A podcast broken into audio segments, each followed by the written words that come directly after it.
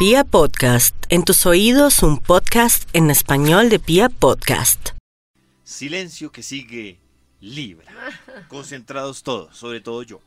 propio de personas equilibradas que, an- que anhelan encontrar el cauce de la armonía y de quienes hacen todo lo posible para que No las es cosas fácil, profe, funcionen. pero estamos en esas. Eh, su alma de conciliadores salta a la luz en cada encrucijada del camino, en cada situación que les corresponde vivir.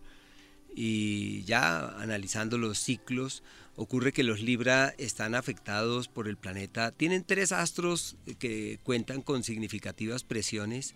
Eh, y eso significa lo siguiente. Saturno, durante el año 2019, sobre todo por temas 18-19, por asuntos de orden familiar, están organizando las cosas de una forma diferente, estableciendo las bases de una nueva forma de vivir y de manejar las cosas.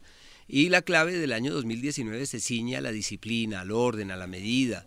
Afortunadamente son personas inteligentes que fruto de ese elemento aire del cual hacen gala y pues todo está dado para que puedan organizar sus cosas de otra forma. No olviden que la clave está en una visión hacia el futuro clara y en acciones concretas que es necesario realizar. En el área de la familia tienen a Saturno y a Plutón, eso quiere decir que los temas familiares y domésticos requieren de una actitud sabia, serena, sosegada para manejar las cosas de buena forma.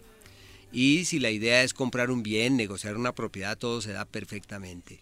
En el amor, pese a esas circunstancias, están en un ciclo donde dicen, bueno, al fin organizamos nuestra vida, definimos nuestras cosas, aclaramos el camino y en una época para aclarar el norte, para tomar grandes decisiones. Y no olviden, muy buen ciclo para inversiones, para mirar hacia el futuro en temas financieros. Así que el área económica Uy. pinta muy bien, puede ser sinónimo de diversificación de las fuentes de ingresos o de mirar hacia otros horizontes o de abrirse camino de una forma diferente. Una muy buena temporada. Júpiter, el astro de la prosperidad, avanza por el eje de la capacitación, por el eje de la comunicación y la palabra hablada y o escrita. Así que todo lo que hagan en ese sentido eso es un éxito consumado, les va supremamente bien.